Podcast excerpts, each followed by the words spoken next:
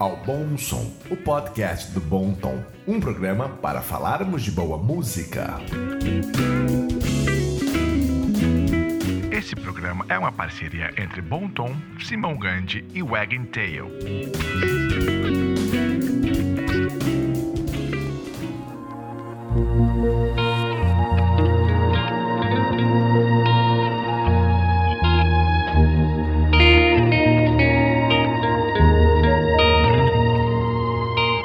A trilha de hoje fica por conta do trabalho de Juliano Malinverne e suas elucubrações musicais.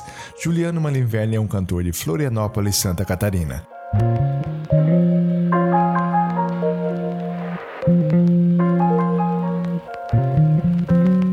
Você pode encontrar mais informações a respeito de Juliano em contato do juliano.wixsite.com/malinverne.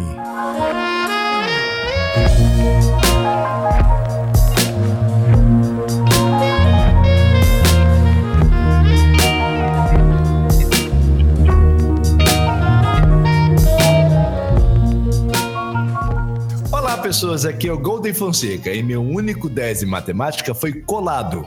Olá, pessoas. Aqui é Rodrigo Faleiros e quanto mais eu estudo, mais eu sei que não sei nada. Oi, pessoas. Aqui é o Lucas e só com muito café mesmo para aguentar essa vida. É.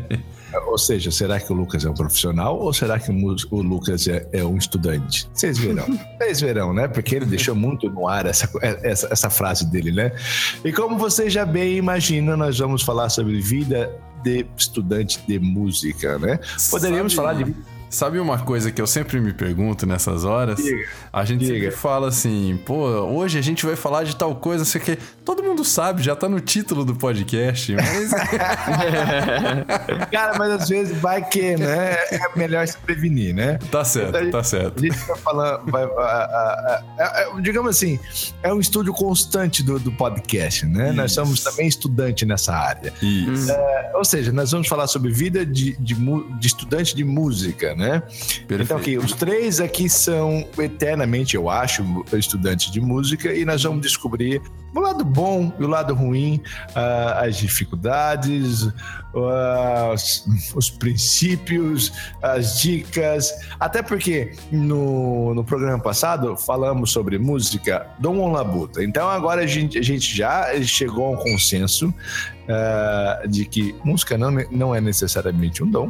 tá? não, é Hoje- sinto mesmo. É cinto mesmo, não é, era chinelada. Tá, enfim, é, é o dom, é aquele tipo. Ó, esse dom sarcástico, tu vai ter que ouvir o programa passado para entender do que a gente tá dizendo. Ah, mas enfim, vamos cortar o papo chato e vamos pros, pros recadinhos aqui, vai.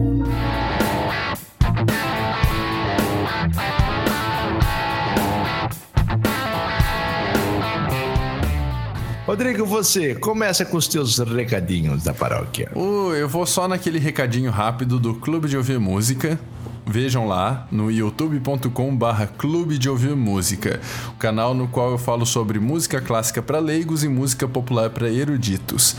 E bem, aí eu fui encaixando tudo mais que tem a ver com música aí nessa história e tal. Ah, por sinal, como o programa sai às sextas-feiras junto com o Bom Som, o programa Sim. de hoje é justamente uma diquinha sobre como é o mindset para se ouvir música clássica. Então, é, como eu devo me preparar para ouvir música clássica? Como eu devo estar? Como deve ser o meu pensamento para escutar música clássica? Porque é bem diferente de música popular, né? O, a maneira de se absorver o conteúdo. Então, acessem lá youtube.com/barra Clube de Ouvir Música. Ah, o trabalho de edição do Matheus eu tenho que citar de novo porque é foda pra caralho. O Guri manda muito bem na edição. E sério, assistam, assistam, comentem, se inscrevam no canal é, e deem um feedback, falem assim se tá legal, se tá chato, que assuntos vocês gostariam de ver e assim vai. É, eu tenho dois, dois, do- dois toques aqui a respeito do, do que o Rodrigo acabou de falar, do que eu vi no canal dele. Que é, eu não vi um mindset para ouvir músicas clássicas, mas eu sei que para ouvir música popular ou música erudita só tem uma, uma forma, né? através dos ouvidos, mas tudo bem. É. ah, tudum. Uau. Né? Começamos cedo. Yeah. Ah, é a costa do Will. Pra quem não sabe, eu tô com um mau jeito aqui na costa. Se vocês ouvirem muito ai, é porque minha costa tá doendo.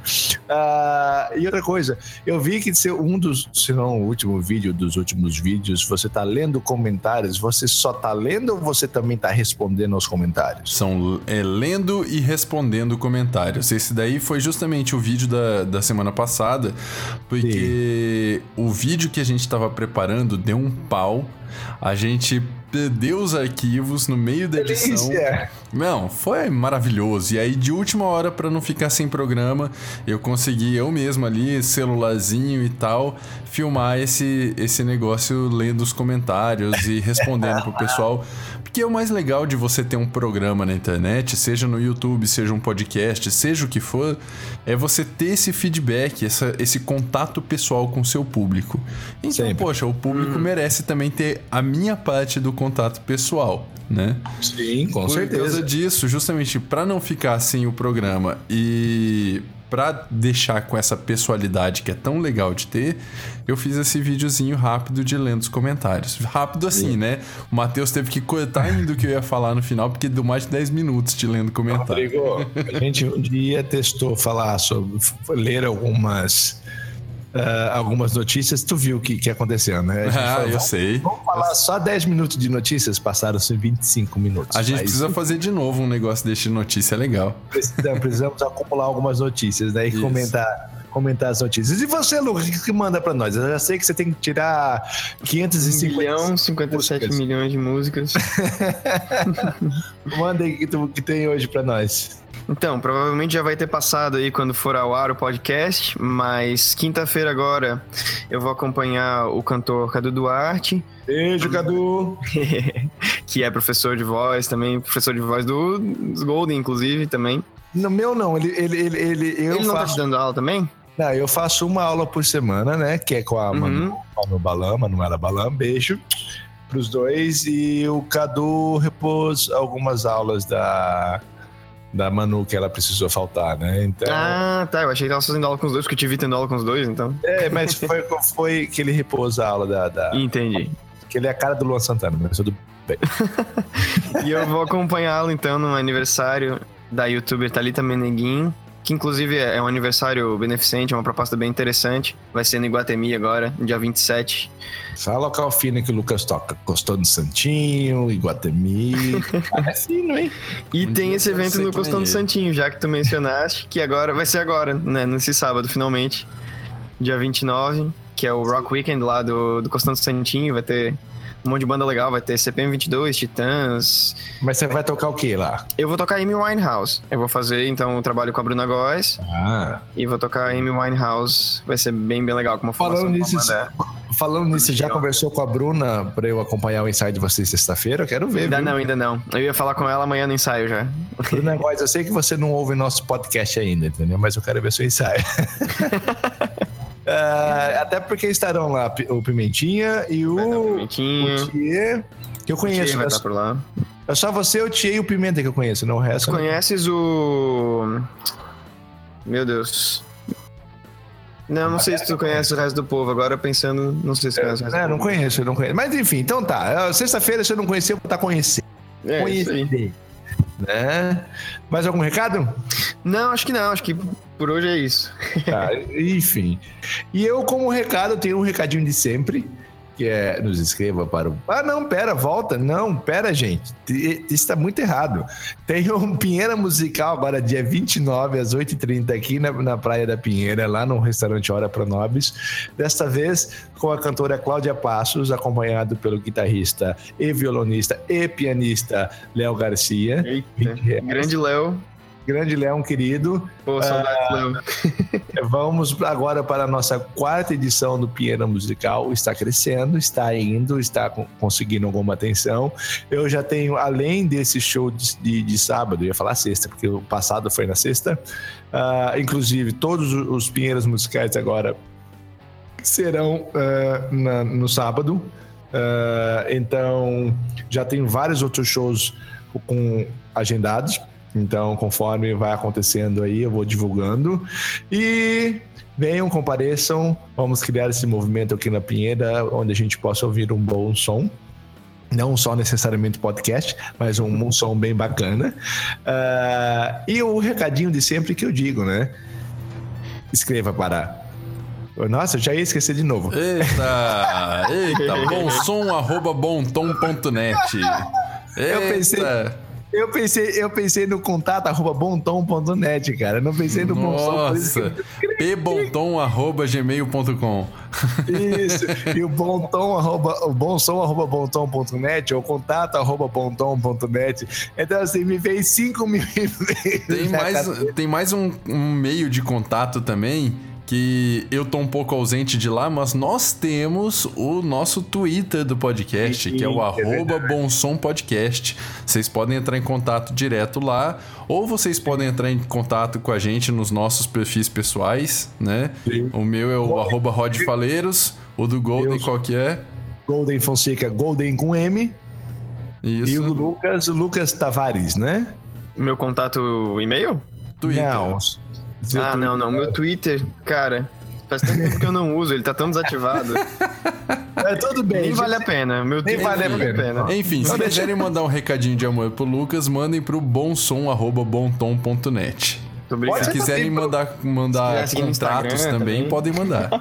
É, qual que é o seu Instagram? Que é onde ele... ele, ele... É, o meu Instagram é onde eu tô mais ativo. Se quiser seguir lá, é arroba lmt sounds. Inclusive, ele recebeu, e de um dos vídeos que ele colocou, recebeu um, um comentário de Harry Hancock. Não, foi um likezinho, Uau. foi um likezinho. É, foi um likezinho, né, do Harry Hancock, né? Então, gente, pra quem não conhece, Harry Hancock é um dos maiores nomes do jazz norte-americano. Pra tá? quem não Bom. conhece Herbie Hancock, para agora e vai escutar isso no Spotify. Vai escutar depois é, ouve Por gente, favor, obrigatório. Vamos pro nosso bloco principal.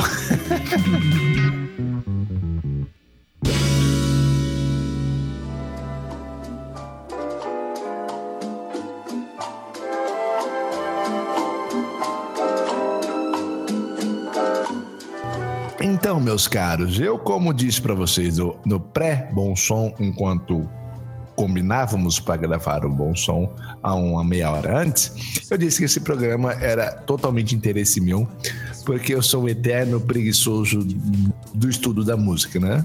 Estou voltando aos poucos a estudar meu piano, inclusive meu computador está em cima do meu piano, claro, com, com, com, com um travesseiro entre o piano e o computador para não machucar meu piano. Que feio. Mas é, que feio, né? Eu sei por isso. É, meu, meu, meu piano serviu de mesa aqui, mas tudo bem, já já vou arrancar tudo isso e vou dar umas dedilhadas, né? Vou dar umas dedadas no piano. Ui.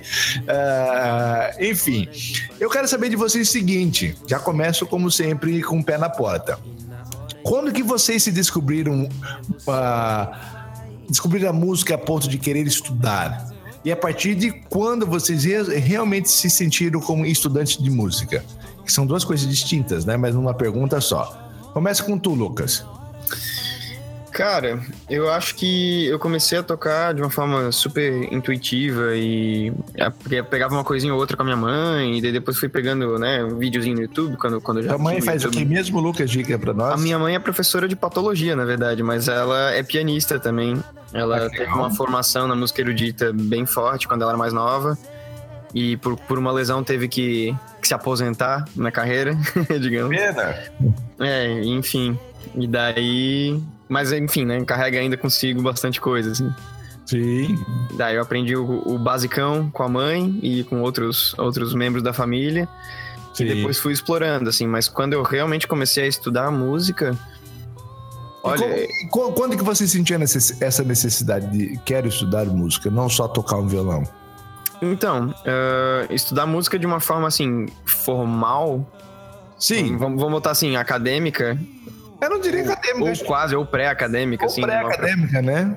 Eu Até diria, porque provavelmente diria... você descobriu a música quando pequenininho, para chegar à forma acadêmica demoraria bastante, né? É, exatamente. Eu acho assim, ó, eu acho que eu um pouco depois de começar a tocar, eu já comecei a estudar a música. Ah, né? Porque eu era muito curioso. Então eu começava a procurar coisas, mas nunca. Eu tive acompanhamento de um professor, mas depois durou pouco tempo, assim, né? Durante dois anos e depois eu acabei levando a coisa meio por conta própria, assim. Sim. E daí eu ia fuçando, né? Então, estudar música nesse sentido, aspas, desde sempre, desde que eu comecei a tocar com uns 11 anos. Então faz um tempinho já. Faz Qual, qual 15 foi a primeira música que tu aprendeu no violão? Uau!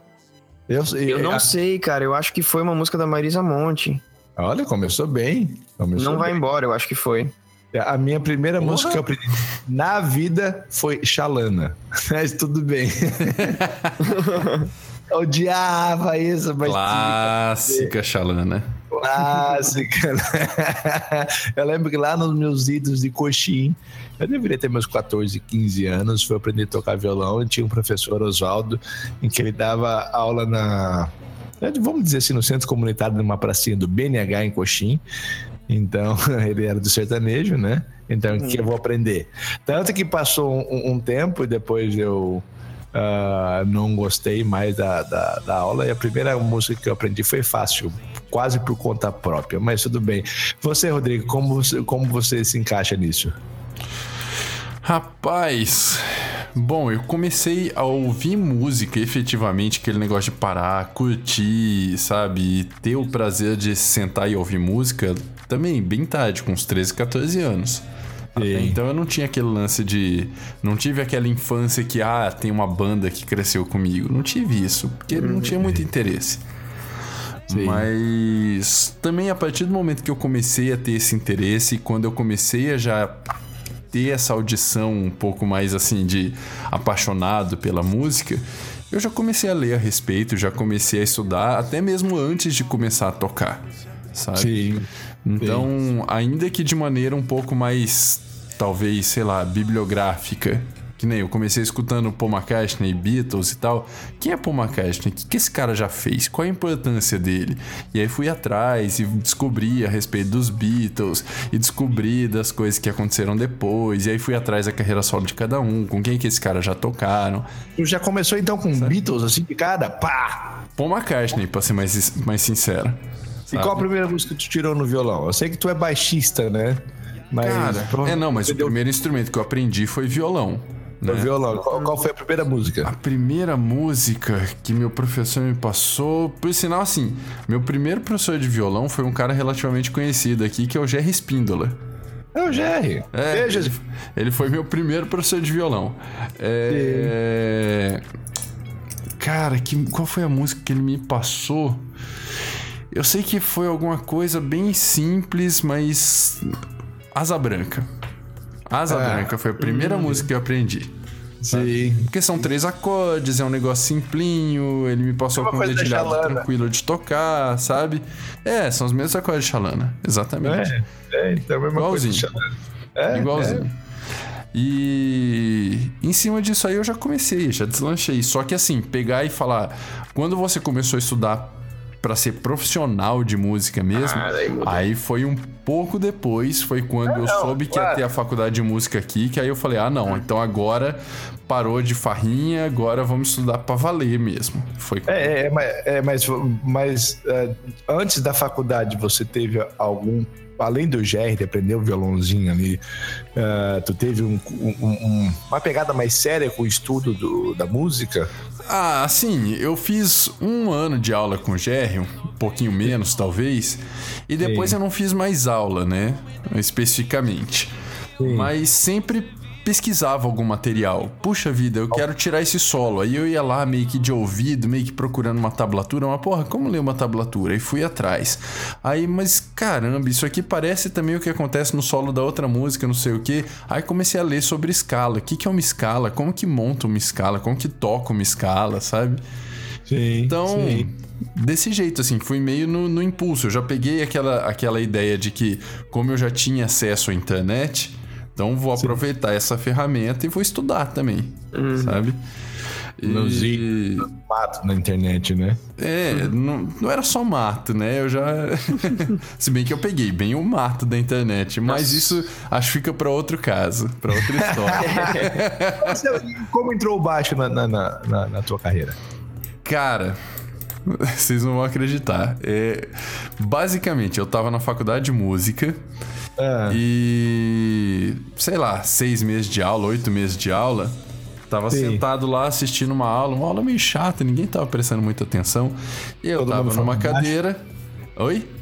todo mundo falando baixo. É, aquele negócio. Ah, ah, ah, ah, eu peguei a referência. Ah, ah, ah. Merda. É, eu- e aí eu tava sentado numa cadeira e na minha frente tava o Jean, que é o guitarrista da Jennifer Magnética, minha banda, e a Priscila, que era vocalista da Tomada Acústica, minha primeira banda. E os dois estavam conversando e eu, e eu, assim, meio que sacando o papo dos dois, eles falando assim: Poxa, agora beleza, a gente já tem um batera, você toca guitarra, eu faço aqui um- uma basezinha, canto, a gente precisa achar um baixista pra essa banda. E eu, na hora, assim, eu só enfiei a cabeça no meio dos dois e falei: Oi, eu sou baixista. Eu nunca tinha tocado baixo na vida. Eu nunca tinha encostado num baixo na vida. mas, mas, eu já tinha tirado algumas linhas de baixo no violão. Naquele negócio, tipo, pô, vou estudar isso aqui, como é que é tal. Já tinha tirado umas coisas, tipo Day Tripper dos Beatles, Obladi Obladá, sabe? Essas coisas assim. Já tinha tirado tudo no violão mesmo. Aí eles falaram, pô, legal, beleza. Então, já que você quer tocar baixo e tal, vamos fazer uma, vamos fazer uma experiência, vamos tentar tocar. Eu falei, beleza, eu só não tenho um instrumento. Aí o Jean Cara, falou, eu tô- eu beleza, eu, tenho um baixo parado em casa. Fechou? Fechou. Fechou. Aí fechou Meu a conta. Aí eu Deus. comecei a assumir essa bronca. E né, nessa, nessa- no começo de vida de músico de vocês, antes de faculdade, tá? Antes de, de profissional fodão. Quais foram os maiores perrengues que, tu- tu- que vocês passaram? Porque se for falar de coisa estranha, eu, eu lembro só do, do professor cueca frouxa do Rodrigo, né, que ele falou no programa passado. Mas quais os perrengues que, tu- que vocês passaram? Vai, alguém começa aí, vai. Cara, Vai lá, perrengue, não sei- eu não sei, mas tem uma coisa que é engraçada, assim, né? Que quando a gente é gurizão, a gente se, se sujeita a algumas coisas que depois a gente não se sujeita mais, né? É um perrengue. Então, por exemplo, de enfiar seis pessoas, três amplificadores, cinco guitarras, um baixo e mais, sei lá, o que tiver que levar a mochila e tal em um Uno, sabe? Coisas assim. Não, não era um Uno, mentira, era um Celta. Mas né, pra ir ensaiar, Não muda muito. pra ir ensaiar. Então, esse tipo de coisa assim, hoje em dia não rola mais, né? Até porque a gente tá, tá mais velho, assim, né? As costas doem, né, Golden? Não, né? Nem me fala. Mas, mas tipo de coisa é o que eu colocaria, assim. Tá, mas assim, eu, eu falo nem, nem, nem, nem necessariamente já tocando música, né? Porque a É. gente é falando de vida de estudante, né? Quais, quais foram, por exemplo, qual foi a sua maior dificuldade, se é que tu teve, né? É, dificuldade durante o aprendizado da, da- da- do seu instrumento, da guitarra, do violão. Cara, e agora? Eu acho que a maior dificuldade é que é, é difícil É pensar lembrar nisso, assim. quais foram. as É isso, exatamente. Eu acho que a minha dificuldade foi depois de um certo período, porque assim, eu falo como estudante ainda hoje, né? Eu Sim. tive uma época no começo, assim, quando eu comecei a estudar, onde eu decorava as coisas todas, né? sim. Aí depois, quando eu fiquei, aspas, bom em ler cifra, eu comecei a ter uma dificuldade grande, que era lembrar as coisas e decorar as coisas, porque eu só queria ler. Eu queria pegar qualquer coisa, sair lendo e tocando, porque era legal, né? Você saía tocando qualquer coisa. Sim. E daí, então eu tive um problema bem sério com isso, assim. Onde eu, mais tarde um pouco, tive que reaprender a decorar a música, né? E abandonar a leitura um pouco. Entendi. A leitura de cifra, no caso, né?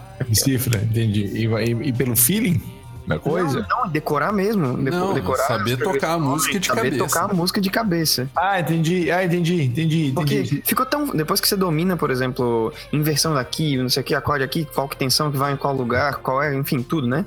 Você Sim. olha uma cifra e você sai tocando a coisa, e você vai preenchendo e, né, quem não conhece, digamos assim, nem diz Eu? que você não, não sabe a música de cabeça, né? Sim, Mas aí vira um vício. entendi, entendi. Então eu acho que o meu problema veio mais segue- tarde. É, acaba não seguindo a estrutura da, da, da própria música, né? Acaba Você infiltrando- segue, Hã? só que você não sabe de verdade ela. Sim, é o que eu tô dizendo. Vamos dizer assim, tu acaba inventando em cima da música, vamos dizer assim. Seria? Não, não, você pode até seguir ela como ela é. Só que você Sim. tá seguindo ela na hora, lendo ali, e você não, não realmente sabe como é que a música é. Se alguém te pedir, se, se te tiram um papel da frente, você não sabe mais tocar. Ah, claro. Esse negócio de tirar papel da frente, coisa de estudante, tem gente que é tão viciada no papel que às vezes nem tá prestando atenção no que tá ali, mas tem que ter o papel na frente, sabe? Uhum. É, eu tive uma colega na faculdade, uma, cara, uma pianista fantástica, fantástica. E uma vez ela tava estudando, acho que um noturno de Chopin.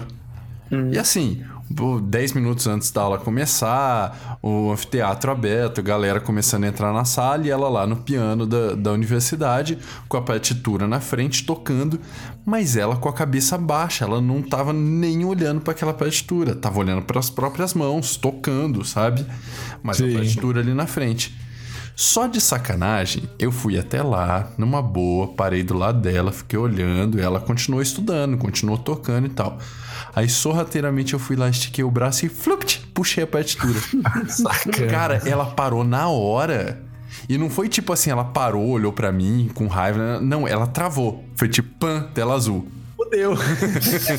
A, a mão dela parou, sabe? Do jeito que tava, ela ficou assim, deu umas respiradas. Eu fiquei meio constrangido até, botei a partitura de volta. Aí ela Opa, só deu uma. É, não, ela. Coloquei a partitura de volta, ela deu aquela olhadinha na partitura, achou. Ah, tá. E continuou do jeito que tava, sem olhar pra partitura de novo. Uhum. Mas só- o, o- o que importava é estar a partitura mesmo, mesmo É, ela não. A pessoa fica viciada no papel. Fica. Ela já sabe o negócio tudinho que tá ali. Mas se não tiver o papel, não sai, não, não Ela consegue tocar. Ela tem um olho no cocoruto da cabeça, né? Tem Né? um olho na testa, né? Só se for. Pode, pode ser também, o cocoruto é um pouquinho mais pra cima, mas pode ser. Ou seja, ela tá olhando com, com a testa, porra. é, Rodrigo, e, e essa questão de você ter começado tarde na, na música, né? Hum. Digamos, assim, que, que você precisa superar necessariamente nesse começo? Até Não, mas- engrenar, até engrenar, assim, é isso que eu quero. Que nem, deixa eu só é, perguntar assim, Lucas, você começou a estudar mais ou menos com que idade? Cara, então, com 11 anos eu peguei o violão pela primeira vez, assim, né? E comecei Aham. a fazer os primeiros acordes, as primeiras batidas, enfim. Sim. Mas, cara, estudar, estudar mesmo, é como tu falaste, foi quando eu disse, ah, eu quero fazer faculdade de música. Inclusive, com, comecei a fazer aula com o nosso querido amigo Léo Garcia. Ah, sério? Que legal! Seríssimo. O Léo foi meu professor antes da faculdade e durante a faculdade. Ah, que legal, que legal. Então, me preparar, assim, realmente pro para ser um músico profissional ou para ter um conhecimento mais pesado de música, foi ali com o Léo, né? E, o- só o que Léo é um bom antes professor? disso, o Léo é bom, cara, o Léo é muito bom. É, O Léo é um cara. in- Não, não, não, é porque, não é porque ele vai ouvir ou porque ele conhece a gente, não, mas Sim. ele é um professor incrível, cara. E um músico incrível também, né? Legal, sim, com certeza. Mas. Mas é um pouquinho porque ele vai ouvir também. Não, não é não, cara. Isso aí, isso aí eu digo pra qualquer um mesmo. É uma música eu te incrível. entendo, eu te entendo. Eu O cara é os meus- incrível ah, mesmo. Os meus mentores, assim, também. E, mas assim, eu, o que eu te falei, inclusive eu comentei isso no outro, no outro podcast, que foi a questão assim, de eu ter estudado muita coisa, mas eu ter um, um conhecimento com vários pontos, várias lacunas, assim, né? Então, eu tinha já um conhecimento de algumas coisas mais avançadas, mas me faltava uma base importante de algumas coisas que vinham antes, assim, né? Sim. Então isso foi.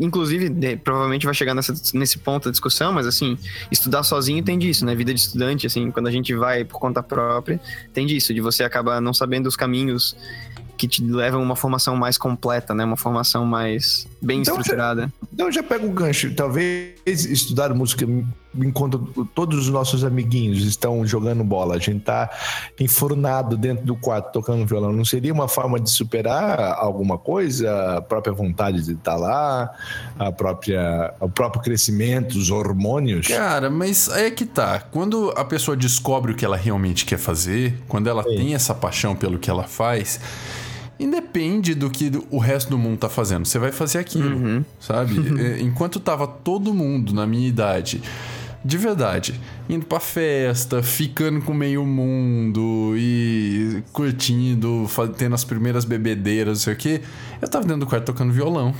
Eu tava dentro do quarto estudando escala, eu tava dentro do quarto, sabe? Confesso que você também tava dentro do quarto jogando Zelda, confesso. Também, mas videogame é outra parte que eu sempre tive na minha vida, então. Tanto E, é cara, que hoje eu trabalho com música pra videogame, então. Nossa, obrigado. Eu ia dizer isso agora. Tem umas trilhas sonoras que eu ouço até hoje de jogos. Ah, eu ouço várias, cara. Chrono Ah, Trigger é uma que me marcou muito. Pô, e a Sonori, várias. Mitsuda, cara, é genial, É. cara. Sim, É. o Chrono Então, Trigger. E se a gente for listar aqui, eu vou começar a falar sem parar. Então, começar. Tem, que fazer um começar. podcast específico disso, hein? Vamos fazer, vamos. É, Mas- estamos há tempos marcando isso, né, Rodrigo? Sim, sim, sim. A gente fez, agora eu não lembro, procura aí rapidinho, Rodrigo. Qual que é o, o número de, de trilha sonora que fizemos? Nós fizemos pra falar do geral, né, Rodrigo? Pra saber Ah. quais tipos de, de- de trilha sonora que, existe, que existem, como é formada, isso e aquilo, mas também já que- queremos fazer um só sobre cinema, um só sobre videogame, Sim. e assim Ah, por legal. diante, né? Sim, sim. É, não, sei, não sei se tu vai encontrar aí, não sei nem Aqui, se tá. Bom som número 24, Beabá de trilha sonora. Ouçam lá que tá bem legal. Isso é bem, Legal. bem bacana. Então, pra quem quer entender um pouquinho de trilha sonora, a gente deu uma conversinha rápida. Foi só aí você, né, rápida, Rodrigo? rápida não, cara. O, o- Ah, tu entendeu. uma hora e 51 minutos esse. Foi, foi longo, até porque nosso, nosso programa geralmente tem uma hora e vinte total, né? É, então, é, nesse a gente extrapolou com gosto. Mas não ganhou do Google do- da entrevista com o Não, Google. não, não, não ganhou, não ganhou. Mas Mas aqui, voltando né, ao assunto. Voltando pro assunto, vai lá. Em qual parte paramos mesmo? Então, eu ia dizer, Golden, mas assim, eu acho que é bem, é bem como o Rodrigo falou, assim. De quando você gosta da coisa, não interessa muito o que, que os outros estão fazendo, né? Você tá fazendo aquilo porque você gosta e pronto. É que nem jogar videogame. Você Sim. fica no quarto jogando videogame porque é legal, interessa. E você se dedica e você tenta passar 500 mil vezes a mesma fase, ou no caso, fazer 500 mil vezes a mesma escala. E não é uma coisa enfadonha, né? É, exato. Exato. E- e- É, Por sinal, a coisa mais legal de quando você tá começando a tocar violão ou quando tá começando a tocar qualquer instrumento é que você pega uma música simples, pega, sei lá, um Love Me Do dos Beatles. São três Sim. acordes também, sabe? E fica ali fazendo esses três acordes. Aí de repente você bate o olho e vê uma cifra um pouquinho mais difícil. Pô, como será que é isso? E aí você acha uma música que tem aquela cifra. E aí você começa e você vai estudando até conseguir tocar aquilo. Aí você começa a achar uma outra dificuldade, mais uma, mais uma, e a hora que você vê, você tá fazendo aqueles MPB, Chico Buarque e, e, sabe, Toquinho, essas coisas são super complexas no violão, É isso aí. mas você tá fazendo, você tá tocando e tá legal pra É caramba. que nem passar de fase, né? É, exato. Eu, eu- eu vou puxar esse assunto para qualquer um de vocês que quiserem responder, que quiser responder. Qual a semelhança entre estudar música e, e jogar videogame? Uau! Nesse sentido de objetivos, eu acho que é muito, muito fácil de fazer um link, assim, né?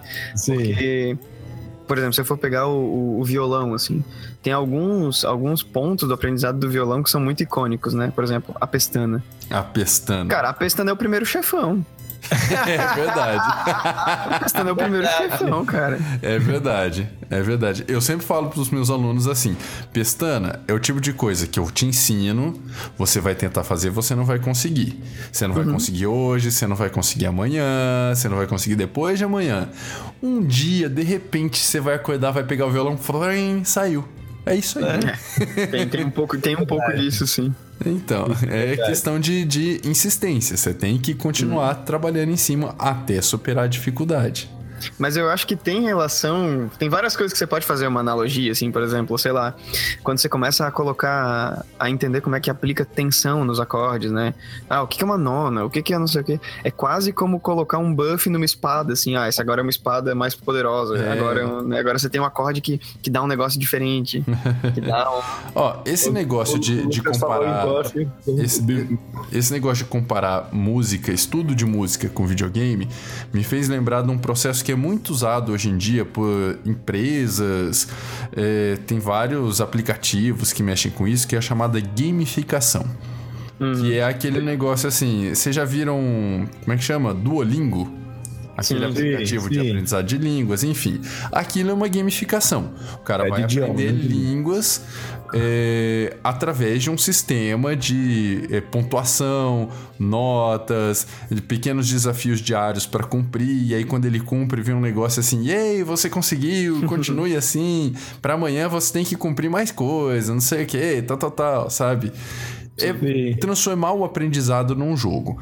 Quando você está estudando música, já é isso desde o princípio. Você, Sim, já, você mesmo já se coloca esses desafios. Você, é, pensando assim, no violão, ou no piano, ou num outro instrumento, o primeiro desafio que você enfrenta é o da sua própria coordenação motora. Que é você tem que aprender a fazer o movimento corretamente. É o que faz a maioria fugirem de, de, de, de, ao menos tentar, né? De persistir um pouquinho para saber se gosta ou não do instrumento. Né? É, muita gente. Exato, muita gente. Exato. Por é isso que, assim, questão de é, adesão a instrumentos, uh, o que mais tem adesão ainda hoje do, do, que eu observo, tá? Não tenho nenhum dado científico disso. Uhum, Mas claro. o que mais tem adesão ainda hoje é o piano. Por mais que o violão tenha aquela facilidade de aprender e tudo mais, o guri vai começar, vai pegar, vai tocar ali, e aí três meses depois já não tá mais na aula. Então uhum. tem uma circulação muito grande. O alunos de piano entram em menor quantidade, mas ficam. Porque desde a primeira aula o aluno faz plim e sai som. Uhum. Então, é, assim. Até hoje. É. Assim, independente do cara só continuar no play, play, play, play, play, play, play, ou não, sabe? Sim. Mas desde a primeira aula ele tira som. Enquanto é, no violão, pro cara realmente tirar um som um pouco mais bonitinho e tudo mais, o cara vai levar, sei lá, três meses, quatro meses. Deixa é, eu fazer uma pergunta mais cruel. Deixa eu fazer uma relação então. A gente tá falando de games, tá falando de música de estudante. Então, teria alguma relação positiva jogar Guitar Band, Guitar Hero, Guitar Band e aprender música? nessa, cara, nessa história? Cara, eu, eu, acho que sim, por vários motivos. Hum, você tá é. tá treinando uma resposta rítmica, você tá, sim. quer queira, quer não, treinando a coordenação dos dedos. Então, num sentido mais amplo, sim. Sim. E não tem, é uma coisa, não é uma relação direta, né? Você tá claro. tocando, né? Mas, mas existe sim, né? Em termos de coordenação motora, de resposta neural, enfim. Né? Até porque, se, não, se eu não me engano, tem alguma versão de algum Guitar Hero da, da vida que tu tem que tocar com, com um instrumento real. Não tem? É, tem. Rockmaster, sei lá, uma coisa assim, uhum. não é? É, é então. o, é, eu concordo com o Lucas nesse ponto, mas ainda assim, eu vejo que muita gente tenta fazer essa relação. Ah, pô, mas é, já faço isso aqui, não sei o que, toco bem no jogo. Só, cara, é diferente, até assim, a, questão de pressão que você tem que aplicar no instrumento é diferente, Sim. a maneira de apertar cada botão é diferente, ou de apertar Mas as cordas. ser um facilitador, simplesmente? Talvez uma porta de entrada, não sei se é um facilitador. Entendi. É, eu, eu já acredito que seja um facilitador, talvez por razões menos, menos diretas, assim, né? Mais pelo um interesse, pouco, um... né? Não só, mas por exemplo, assim, o treino, a parte rítmica já é uma coisa muito legal, né? Uhum. De você aprender a, a, a, seguir e perceber algumas subdivisões rítmicas que talvez você não percebesse se não tivesse aquela coisa, a, o, né, a bolinha descendo para você bater na hora exata. é. E aí você diz, ah, essa música tem aquele, tá, aquela coisa diferente. Ah, então tá. E sem contar que ele vai sempre aprender, aprender, sempre vai tocar músicas que geralmente a gente gosta bastante, né? De uma forma fa mais facilitada, mas vai ter uhum. um entendimento rítmico, até mesmo melódico, de certa forma, porque você está fazendo a base ali, né? A, a, a, aprender melhor e quando passar para o violão, pelo menos vai ter, é, é, novamente dizendo, essa parte rítmica e pegar essas subdivisões, essas divisões mais facilmente, pelo menos assim como eu vejo, né? Você vai estar, tá, aliás, você é obrigado a prestar atenção na música para você poder apertar os botões corretamente, porque não simplesmente só olhar com, com, com o ouvido tapado, né? Digamos assim, Sim. porque você é obrigado a, a, a, tocar junto e logo tu, vai tocar as divisões e subdivisões em cima do que está aparecendo. É, eu, eu assim, eu, eu me coloco como um eterno viciado em jogos de ritmo. Então, todo tipo de jogo de ritmo eu joguei muito na vida, assim, desde, sei lá, os antigos Dance Dance Revolution, todos esses aí. Putz, grilo. E eu jogava. Não, mas assim, eu jogava muito esse tipo Você de coisa. Você jogava no, no fliperama Passava- de ficar Sim, pisando passava horas. nas setinhas? Sim, tudo. De, de jogar nos níveis mais altos de dificuldade, de tudo isso. Caralho. E eu sempre gostei muito desse tipo de jogo. E eu acho que a- o, que ele, o que ele faz, assim, é que ele te deixa muito pronto a responder padrões, por exemplo, a perceber coisas, né, rítmicas e, e melhorar a precisão de, uma, de, de questão rítmica, assim, né? Não só a execução motora, mas de, do cérebro processar coisas mais complexas, assim, né? Sim. Então eu, eu acho que pode sim ajudar, mas como eu falei, de uma maneira menos direta. É uma coisa um pouco mais indireta, eu acho. E eu acho que seria Claro. quase que só ou muito mais o ritmo do que os outros fatores. Sim. Eu acho que Fala. também ensina, ensina, ensina mais duas coisas, direto ou indiretamente: paciência e disciplina. Ah, também? Claro. Oh, Ah, Porque até são duas porque-. Quantas mil vezes você vai tentar passar aquela música, né? é. Sim, sim, sim. Até porque o que, Rodrigo? Ah, não, é, é assim, a, a maior parte desses jogos trabalham também com níveis de dificuldade.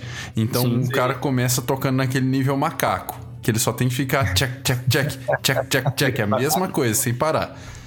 Mas depois ele vai dificultando o nível e tal. E pro cara fazer só aquele solo ferradão que tem no meio da música e tudo, ele tem que estar fritando no- na guitarrinha dele ali durante o jogo, né? Guitarrinha de controle. Inclusive, é, uma coisa muito legal que eu vi uma vez, em 2009, eu fui assistir o Videogames Live em São Paulo. Ô, inveja. E. Não, puta concerto, foda pra caramba. E eles fizeram um sistema que foi assim: como tava. Eles tinham acabado de lançar, acho que o Guitar Hero do Aerosmith. eh, eles fizeram uma competição antes do concerto, com todo mundo que tava lá, quem queria se inscrever, lógico e tal. E ganhou um japonês, lógico. Ô, a questão é que eles bolaram um sistema que o jogo tava rolando na tela, a orquestra tava tocando a música junto, era. Eu não vou lembrar qual que era a música, mas enfim. E o guri, tinha que, o guri tinha que tocar na guitarra do Guitar Hero ali, enquanto o apresentador, o Tommy Talarico, tava solando de verdade. Só que o som que da massa. guitarra dele só saía quando o guri acertava. Ah, que legal. É muito foda, muito foda. E o guri fritou aquela guitarrinha, então ficou lindo, ficou perfeito. Excelente. Daí o, tala- o som do talarico só, só, só saía quando realmente o guri tava, Tava certo. Sim, tava melhor que ele já, né? sim, sim. Eu suspeito que tinha alguma coisa de, de playback ali, mas de qualquer maneira, tinha um sistema que tava ligado na guitarra do guri ao vivo, que não era o jogo, sabe? Era o jogo rolando e tal, mas tinha a galera ali tocando, tinha um outro som externo ao jogo rolando. Esse sistema que eu fiquei fascinado. E, Legal. tipo, só rolou, só funcionou. Porque o guri com certeza passou, sei lá, boas horas de bons dias dele tocando aquele negócio. Olha, sabe o que sabe o que é interessante pensando novamente em game, ou gamification, como o Rodrigo mesmo disse, é o- de certa forma o que estamos falando aqui. Eu penso, eu acho que talvez funcione melhor para quem toca bateria ou percussão do que necessariamente para quem toca guitarra. Não, Você seria sabe, mais. cê sabe que eu já li a respeito e os É. bateristas falam que é exatamente o oposto. Sério? ou o que dizem, Porque- Rodrigo? Porque, em geral, a bateria desses jogos não tem nada a ver com a bateria real. Não tem aquela divisão assim, tipo, ah, isso aqui vai ser o bumbo, isso aqui vai Sério? ser a caixa, isso aqui vai ser o chimbal. Não, por quê? Porque, em geral, só explicando pra quem não, até hoje não sabe, quem tava fora do planeta nos últimos 15 anos aí, sabe? Sim. Mas esse jo esses jogos, eles trabalham basicamente com cinco botões, né? Que o... vem ali as, as notinhas na tela e o cara tem que apertar o botão naquela sequência que aparece. E esses botões são divididos por cores. Então, o bumbo da, da caixa é. Eu não vou lembrar a cor, mas sei lá, é o azul. Aí a caixa é o laranja. Um prato é o verde, o outro é o vermelho e o chimbal é o amarelo. Mas as coisas vêm vindo na tela, não vem para seguir essa sequência, ah, a bateria vai seguir aqui, o azul vai ser sempre o bumbo, não sei o que. Então não, às vezes tem uma caixa, só que tem que ser tocado com o azul, e o azul é o bumbo. É, então, assim, dá essas, dá essas confusões. Tem várias vezes, vários relatos de professores de bateria que já falaram que tinham que desconstruir a música na cabeça do aluno para depois construir de novo com um hum. instrumento real. Ah, então seria, sabe o que seria interessante pensando aqui nesse exato momento? Olha, quem, quem algum desenvolvedor que estiver nos ouvindo, olha, ao invés de aparecer só as corzinhas, sabe o que poderia fazer? As divisões musicais na tela, né? Mínima, ser mínima, né, né? E tem que tocar igual. O que vocês acham da ideia? Seria bacana, viu? Claro, claro. Sim. Mas existe uma série de jogos musicais sabe? Que galera desenvolve grupos de, de acadêmicos, grupos indie e assim vai, só focados nessa questão da, da, do aprendizado de música. Eu, inclusive, no meu próprio celular deve ter uns dois ou três aplicativos de, de, de divisão rítmica, audição, é, percepção musical, no caso, né? Uhum. Então, tem vários, não sei se vocês têm algum, mas ah, fica para as dicas, né? Claro. Esses de percepção são bem legais mesmo. Né? Uh, pe pe pegando esse gancho, qual o tempo necessário para se estudar? Cara, vai de cada um. Cara, é, vai de cada um. Eu acho que. Bom, agora então eu vou puxar um pouquinho. Vou puxar um pouquinho para aquilo que eu postei hoje no, no Facebook sobre otimizar, né? A coisa. Sim, sim. Olha, diga direitinho, viu? Porque isso serve para mim. Eu sou preguiçoso. Eu quero otimizar tudo, ora. Cara, eu acho que, bom, tem algumas coisas que são importantes para quem tá estudando música, assim. Primeiro, constância. Né? Constância eu acho que é o fator mais importante. Não vale a pena você ficar três horas tocando e depois ficar uma semana sem tocar. Vale mais a pena você pegar todo dia 15 minutos. Uhum. Né? Então, por uma questão de curva de aprendizado, né? De como você processa o, o conhecimento. Se você tiver o, constantemente exposto a ele, né? Você Sim. vai ter um, um, um, aprendizado melhor, e mesmo que seja menos tempo. E eu acho que assim, você está muito focado no que você está fazendo, é sempre mais produtivo. Você, por exemplo, assim, vale mais gastar uma hora bem focada e bem distribuída, com objetivos claros, do que gastar oito horas, entre aspas, enrolando, assim. Sim, sim. Pode ser de, de repente, naquelas oito horas aparecer alguma coisa muito mágica e funcionar. Mas não é o padrão, né? O padrão é que se você tá fazendo coisa sem muito foco, só lá fazendo qualquer coisa, você vai aproveitar menos e vai ter um rendimento menor que uma pessoa que dedica uma hora bem dedicada. E, e como eu posso fazer essa, essa divisão do meu estudo? Indo além do, por exemplo, vou pegar meia hora. Como eu pegar da guitarra você, uh, ou do baixo, talvez também o Rodrigo esteja aqui, mas também da aula de violão. Como eu divido isso? Uh, em, em, exercícios rítmicos, em exercícios harmônicos, em como eu posso dividir isso para melhorar é, é, essa, é, essa eficiência do estudo? Então, depende muito do estágio que você tá, né, de desenvolvimento, mas eu acredito assim, uh, é mais interessante você dividir, digamos que você tenha uma hora, vamos pegar uma hora, eu acho que quase qualquer pessoa consegue dedicar uma hora, pelo menos, para estudar. Um, se você tem uma hora, não vale a pena você ficar uma hora estudando um tópico, entende? Divide, Sim. compartimentaliza aquilo, né? Pega, por exemplo, 20 minutos, três tópicos diferentes. Um que seja mais voltado numa questão rítmica ou é, rítmica e harmônica, né, de percepção, um outro que seja mais voltado por uma questão motora, mesmo de treino, de técnica, e uma parte de repertório, por exemplo. Né? Daí, claro, vai de cada um como é que você vai querer dividir essa ordem. Eu geralmente boto as coisas mais, aspas, chatas, né? As mais complexas no começo, quando eu ainda tô com a mente mais fresca, e pro final Sim. as coisas que me relaxam um pouco mais, assim, né? Sim. Então, acho que isso é uma coisa importante você fazer. E, assim, o que eu postei hoje lá foi sobre a importância de você ter muito claro na cabeça onde você quer chegar, o que, que você quer atingir, né? Porque se você tem muito claro o, uma referência de como deve sair aquele som ou aquela, enfim, o que, que você quer tirar daquilo, é mais fácil para o teu cérebro se autorregular e se corrigir. É, se você não tem uma ideia clara de onde você quer chegar, você não sabe exatamente quais são os parâmetros que você vai seguir para analisar. Você não o teu, o teu cérebro, mesmo a parte inconsciente dele, não sabe exatamente uh, isso aqui saiu como deveria ou será que, né? Você tem que ser, eu acho que você tem que ser crítico consigo mesmo né? quando você está estudando. Sim. Sim.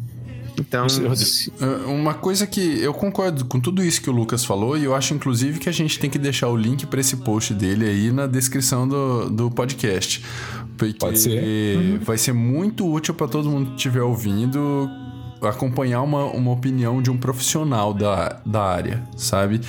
Claro. É, Mas enfim, eu, eu concordo com tudo isso e eu sempre busco uma coisa diferente também com os meus alunos, além de tudo isso que o Lucas falou, sabe?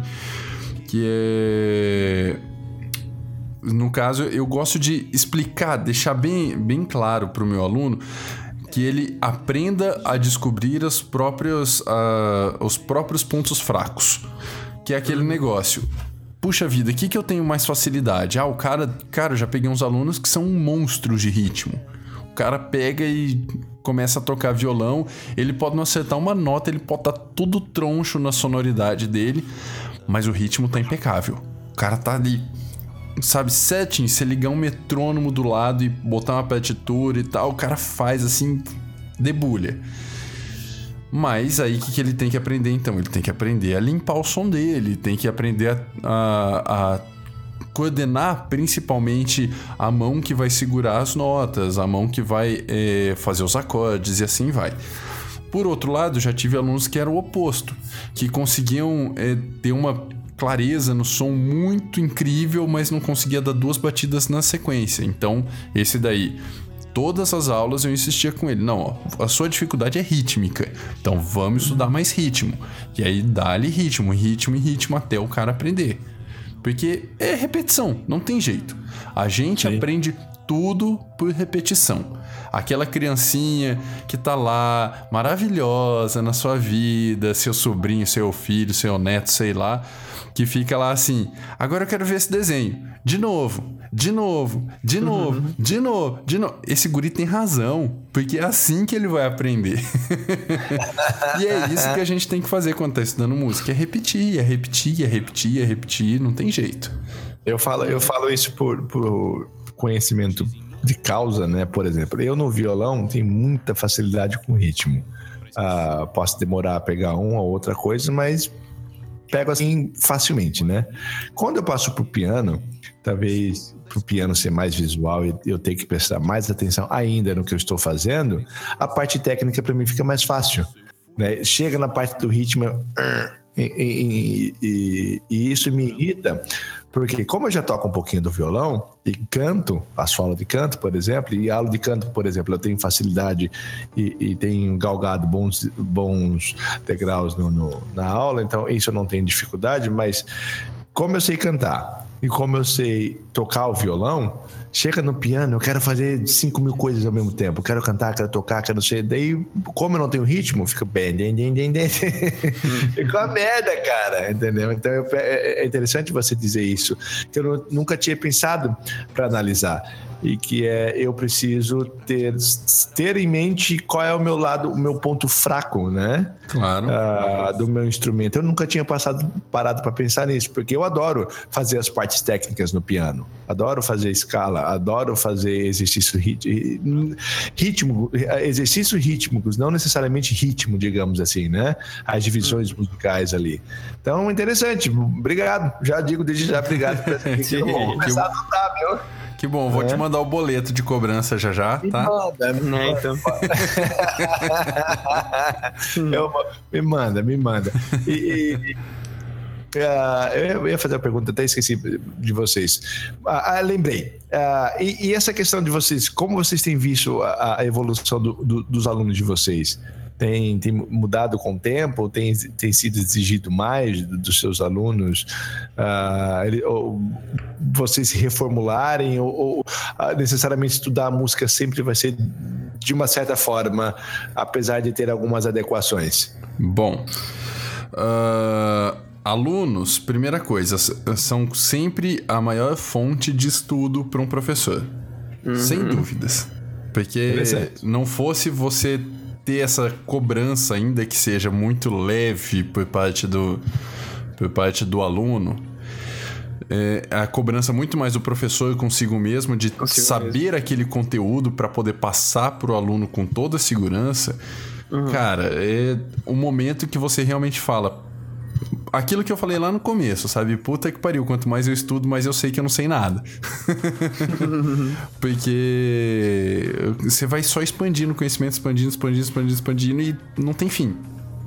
Então, é, você realmente tem que continuar estudando. Agora, com relação aos alunos, é uma das coisas que eu sempre faço, assim, eu pessoalmente, sou, sou um professor que, quando eu pego um aluno particular para dar aula, primeira coisa que eu faço é uma pequena entrevista. Eu não começo direto, logo de cara, vamos lá, pega o instrumento e começa a tocar. Porque uhum. eu preciso saber o que, que o aluno sabe, quais são as experiências musicais que ele já teve antes. É, eu tive um aluno, por exemplo, eu tenho um aluno que ele começou a estudar violão quando ele tinha acho que uns 12 ou 13 anos e pegou um desses professores chucros que só sabia ensinar tipo Xalana, é, Menino da Panteira, esses sertanejões clássicos antigos. Sim. E só que ele detesta isso. Então ele pegou um asco do instrumento e não queria mais tocar. Passou, passaram-se os anos, não sei o que. Hoje ele tá com 40 e poucos anos e resolveu fazer aula de novo. Aí, primeira coisa que ele me falou na entrevista, eu não quero passar nem perto dessas músicas. Beleza. então, não posso nem passar perto dessas músicas com ele. Justo. Mas, uh, no final, eu dei toda essa volta, porque o lance é, na entrevista, a primeira coisa que eu já deixo claro pro aluno, o professor é um mero instrutor do conhecimento. Quem vai aprender de verdade é você. Uhum. Você tem que sentar sua bundinha linda na cadeira e ficar estudando. Como o Lucas falou, pode ser 15 minutos, pode ser 20 minutos, pode ser uma hora, duas, oito, não importa. Mas se você tem que fazer isso todo dia, porque você tem que melhorar. E para você melhorar é só praticando, é só repetindo. Então, o aluno tem que ter essa consciência. Não é porque eu estou fazendo aula, tem um professor que, ô, oh, beleza, então aqui, tô aqui com o professor, toquei, tá lindo. Agora até semana que vem. Não, cara, não adianta. Não adianta. E tem, e tem, e tem, eu tô pensando aqui, você me dizendo, eu lembrei que o Lucas, por exemplo, ah, tava com a toquinha da, da, da aluninha dele, e me veio a cabeça, tem alguma idade mínima para se estudar música? Não necessariamente tocar um instrumento? Cara, eu acho que não, assim, mas é, são, são muito poucos casos onde você vai ter uma pessoa preparada para instruir e até uma pessoa, uma pessoa né, que tá afim de aprender, assim. Por exemplo, minha mãe começou a tocar piano com 3 anos de idade. Eita! Ela aprendeu a ler partitura antes de ler. Eita! Entende? É... Então, mas assim, não tem um, uma, uma idade que ah, não tem como fazer antes disso. Sim. Mas cada caso é um caso, né? Claro, claro. Cada caso é um caso. Eu, eu diria que, assim, em geral, onde você, pelo menos pro violão, onde eu costumo ver as pessoas saindo um pouco melhor, assim, é lá pelos oito anos, porque antes disso, Já. até é uma questão de força na mão. Porque Coordenação tem mesmo, isso, né? né? Tem... Coordenação, né? Desenvolvimento motor mesmo. Sim, sim. Ó, tem o oposto também da sua mãe, sabe? É, é, eu dei aula muito tempo em projeto social e eu tive uma aluna, uma senhora, de. Uhum. Na época, acho que ela tinha quase 70 anos, 68, alguma coisa assim. E chegou lá e começou a fazer aula de violão. E aí, as primeiras aulas eu faço bem prática mesmo, pro, pro aluno empolgar. Uhum. E sei lá, passaram-se duas aulas, três aulas, só como era projeto social, era, sei lá, 10 alunos na, dentro da sala, seis alunos, oito alunos dentro da sala de uma vez só. E isso Sim. a tarde inteira. Então, assim, é ficava lá, entrava uma turma, outra, e de repente numa turma entrou essa mulher. E eu comecei a dar aula para ela e comecei a passar, comecei a passar exatamente o que esse meu aluno não gosta, né? Xalana, menina da planteira, uhum. essas coisas. E ela começou a gostar do, da aula, começou a tocar, começou a estudar. Chegou na terceira ou na quarta aula, falei: Bom, então tá. Então agora eu vou fazer o seguinte: a senhora continua praticando esses acordes, tá? Eu vou escrever a cifra da música para a senhora e aí a senhora vai poder estudar em casa, tranquilamente, tendo assim, puxa, esqueci como é que é o acorde, vai estar tá escrito aqui no papel e a senhora vai poder ler. Aí eu hum. fiz isso, anotei tudo e passei para ela. E deixei ela estudando. Chegou no final da aula, eu virei para ela e falei: "E aí, dona, sei lá, Gertrudes, eu não lembro o nome da senhora". aí, conseguiu tocar? Aí ela, então, eu esqueci como é que era o acorde, eu fiquei com vergonha de perguntar de novo pro senhor.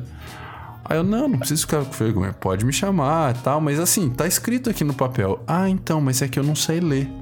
Hum. Ah, Aí eu fiquei naquela, puta que eu pariu, caralho. A mulher é analfabeta. sim. Como que eu vou ensinar violão, cifra pra uma mulher analfabeta? Cara, eu fui atrás. Aí é outro nível de aprendizado, outro estudo, sabe? Então, é aquele negócio. é, Tem a pessoa que aprende a ler partitura antes de aprender a ler, e tem Sim. gente que segue a vida inteira sem saber ler e na hora que vai aprender uma coisa diferente, e aí? Como que você vai passar? Uhum. É Ou complicadíssimo. seja, ou seja, eu tenho, eu tenho chance ainda, né? Com piano. Não sei, você já aprendeu a ler? eu acho que sim, viu? Então tá bom, então tá valendo já. Já, já é alguma coisa. E pra gente finalizar, eu vou perguntar o óbvio aqui, mas nem, nem sempre o óbvio todo mundo sabe, né? Em tempos de YouTube, em termos de cursos online, à distância, em termos, em de gamification, como o próprio Rodrigo disse, ainda é necessária a figura do professor ou eu posso me resolver sozinho? Vou botar o mesmo argumento que eu. né, a mesma tecla que eu fico batendo. Poder? Você pode, cara. Vai ter gente que vai pegar o vídeo do YouTube, o curso online, vai ter o discernimento para conseguir criar uma, um- uma série, né? Uma, uma sequência interessante, vai desenvolver, vai aprender, beleza. Pode acontecer, pode. Ah, a figura do professor é importante para todos os outros 99,9%. Então eu mantenho essa, esse argumento. Eu Se você é o 0,01%, tudo bem, beleza. Ótimo. eu, eu concordo em Nada partes. contra. O, o, o lance é que a experiência da internet, por mais que pareça pessoal, por mais que pareça é, algo feito especificamente para você, não foi.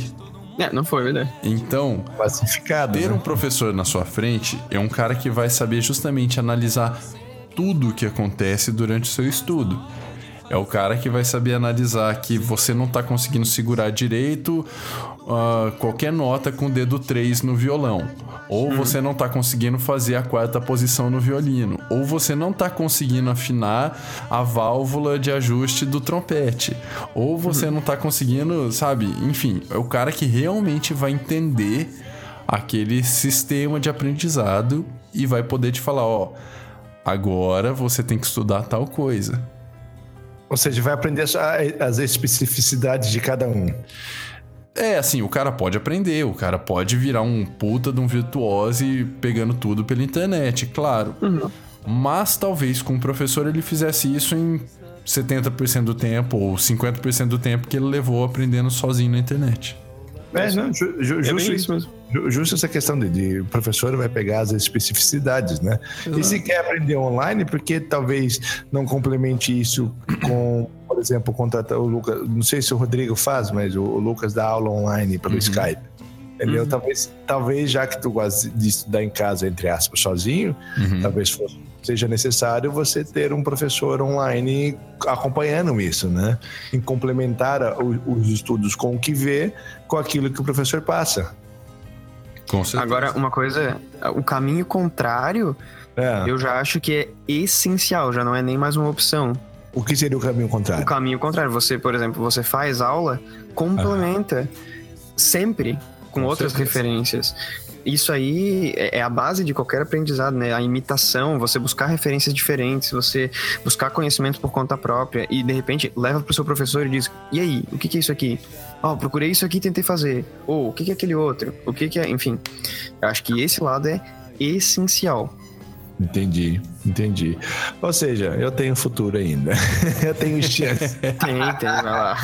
ah, então vamos para as nossas dicas culturais, vai. Já aprendeu a ler, sabe mexer no YouTube? Fechou então, fechou.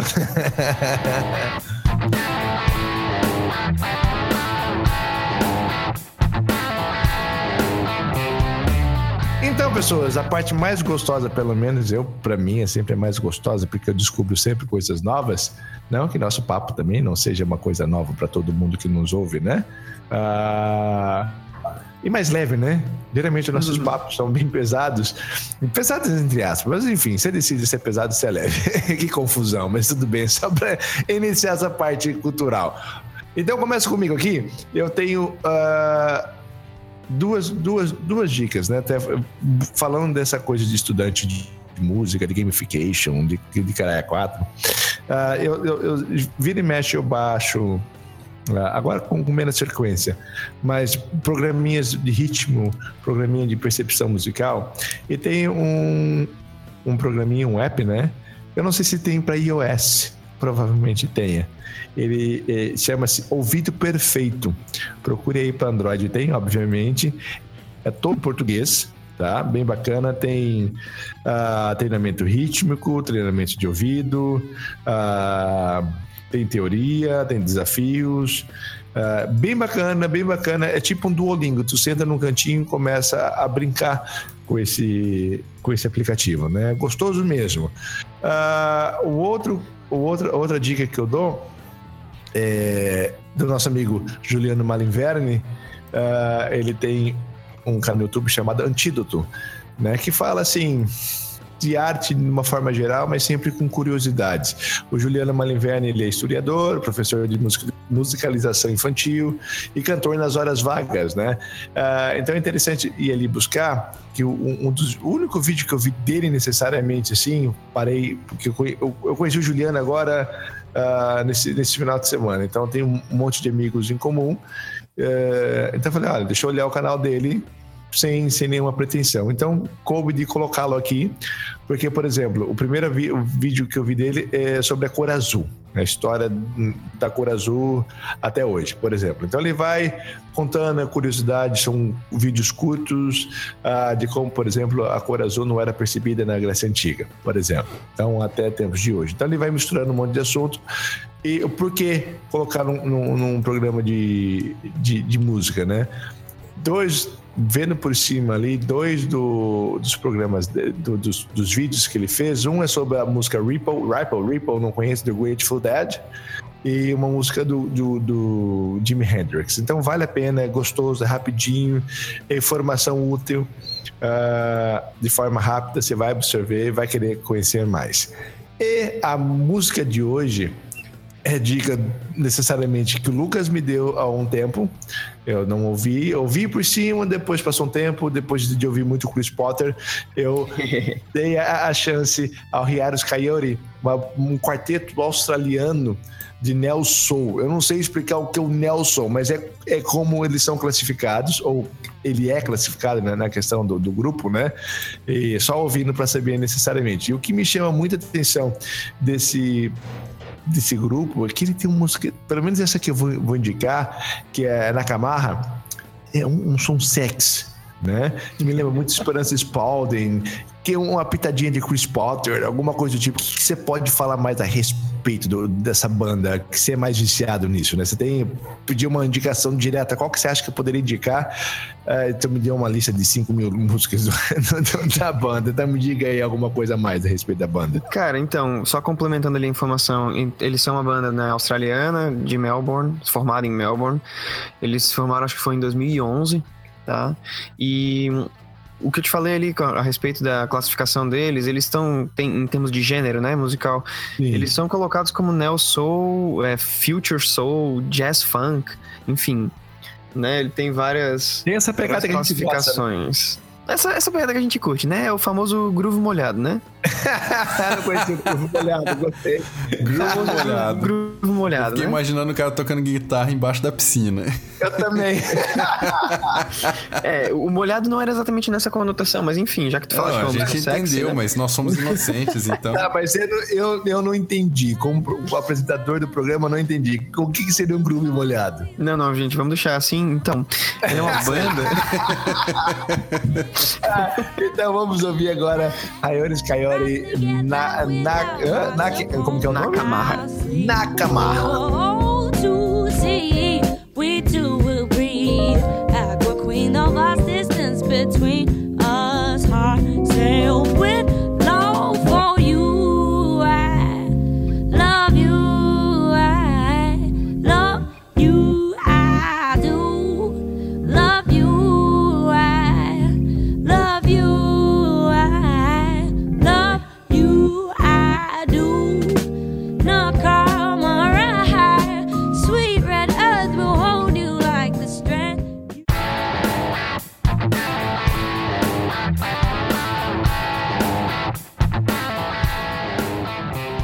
tu, Lucas, já aproveitando o gancho, o que tu manda pra nós?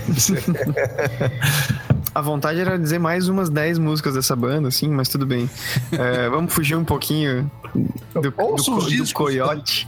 É, ouçam os dois, tem, tem discos muito legais, eles têm uns trabalhos muito legais. Então vale a pena ouvir do tudo YouTube deles. São ótimos, viu? São, por acaso, do Vivo deles, né? Sim, sim. O Vivo deles tem umas, umas performances bem interessantes ao vivo. Mas, além disso, então, já vamos fugir um pouquinho do, do som, mas nem tanto desse, dessa vibe assim. E a minha sugestão vai ser o álbum Malibu, do Anderson Paak. Que é. o Pac. O Anderson Paak, ele é um cantor, baixo- é, um baterista, rapper, é, produtor, enfim, da Califórnia. E ele, enfim, já lançou vários álbuns. Mas o, esse álbum que mais me chamou a atenção foi o Malibu mesmo, um álbum de 2016. Ele ganhou, uma- inclusive, uma, uma nominação, né? Para o. Acho que foi o melhor álbum de música contemporânea, urbana, enfim, não sei exatamente qual que é a denominação no Grammy, né? Sim. Então vale a pena dar uma olhada, assim.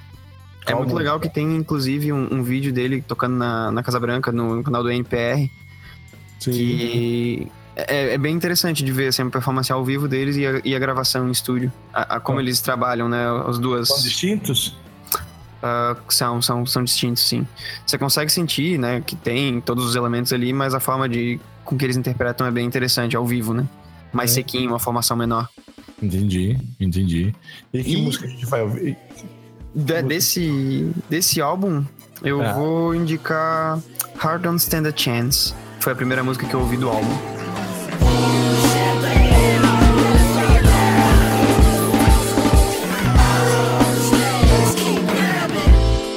Yeah. yeah. See, have it catching you staring. Be careful, the idle mind is a dangerous place to be left in, but keep your eyes on me. Your heart don't stand a chance. Mm. It feels like it's been far too long.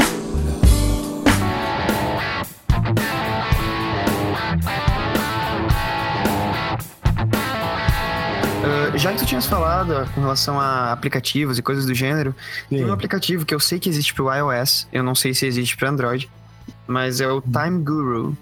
Guru do tempo, né? Enfim. E ele é um aplicativo de metrônomo.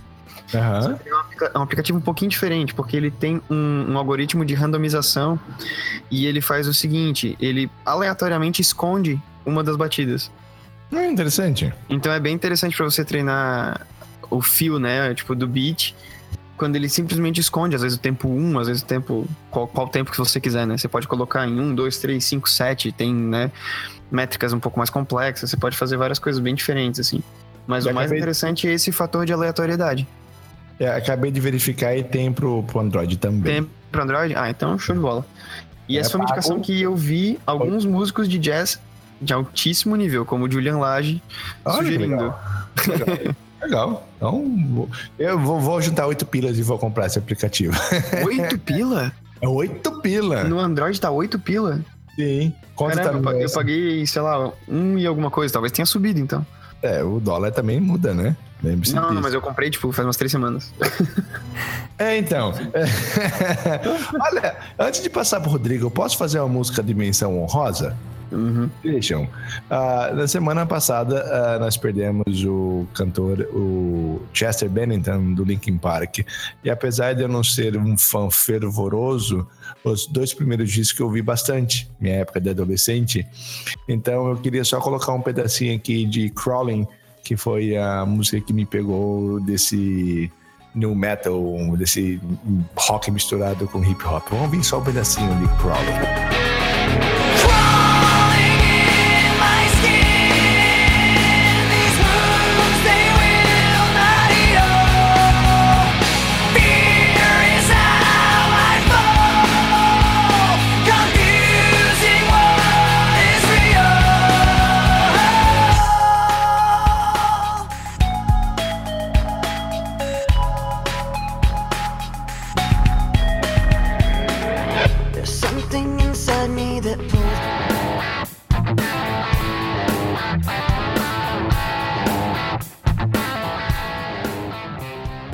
Vocês estão todos empolgados em aplicativo e tudo mais.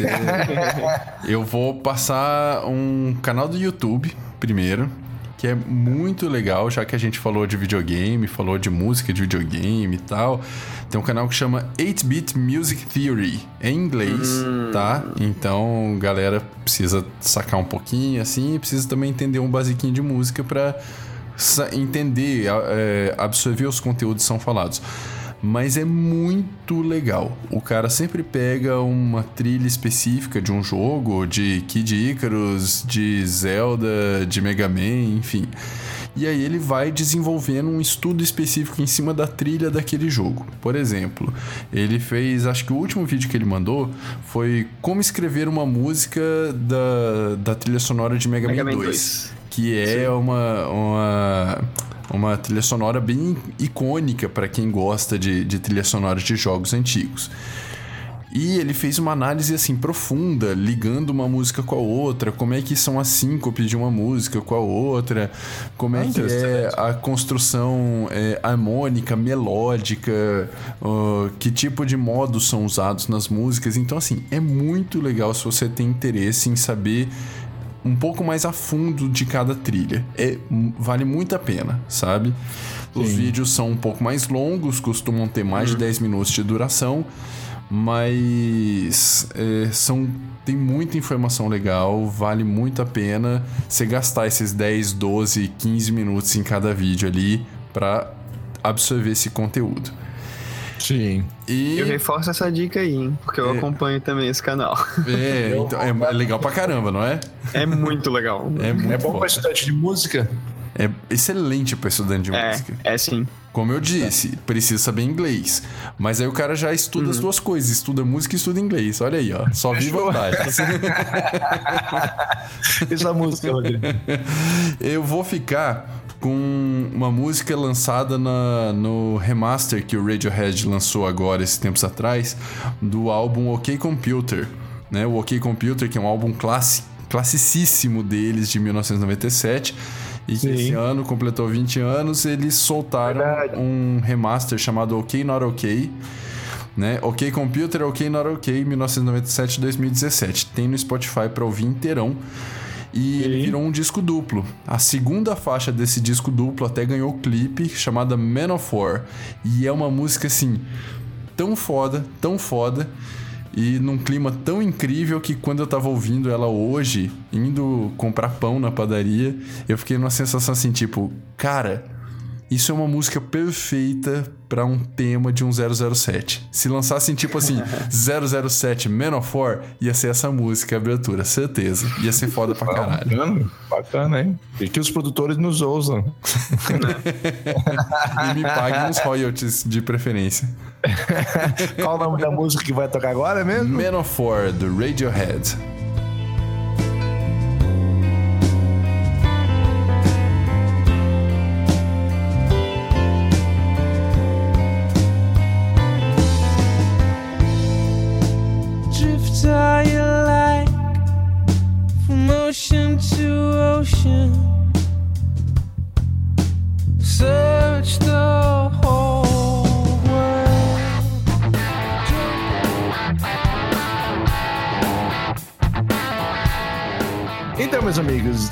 Mais alguma dica pra esse, pra esse nosso programa de hoje? Ah, eu tenho uma dica, assim, pra todo mundo. É, durmam bem, descansem, é, aproveitem as noites de sono pra vocês não ficarem cheios de dor que nem o Golden tá aí, tá?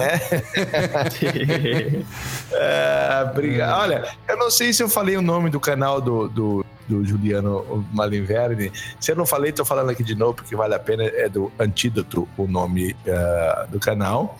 E, meus amigos, como sempre, foi um prazer conversar com vocês. E ainda mais um assunto que me diz respeito bastante, né? Então eu suguei, me senti sugando vocês, como eu disse que faria, né? obrigado pela presença, obrigado pela conversa e beijos e abraços para todos aí. Divirtam-se. Uma boa noite pra todo mundo. Bebam menos café do que eu, porque eu não vou dormir tão cedo. e é isso aí. Valeu, galera. Se for à noite vocês estiverem ouvindo isso, boa noite. Se for de dia, bom dia. É, bebam menos café que o Lucas, mas tanto o tereré quanto eu. Então, não durmam também assim, tão sossegadamente. Não, durmam sim pra não ficar cheio de dor que nem o Golden. É. Um beijo, estudem decentemente e até a próxima.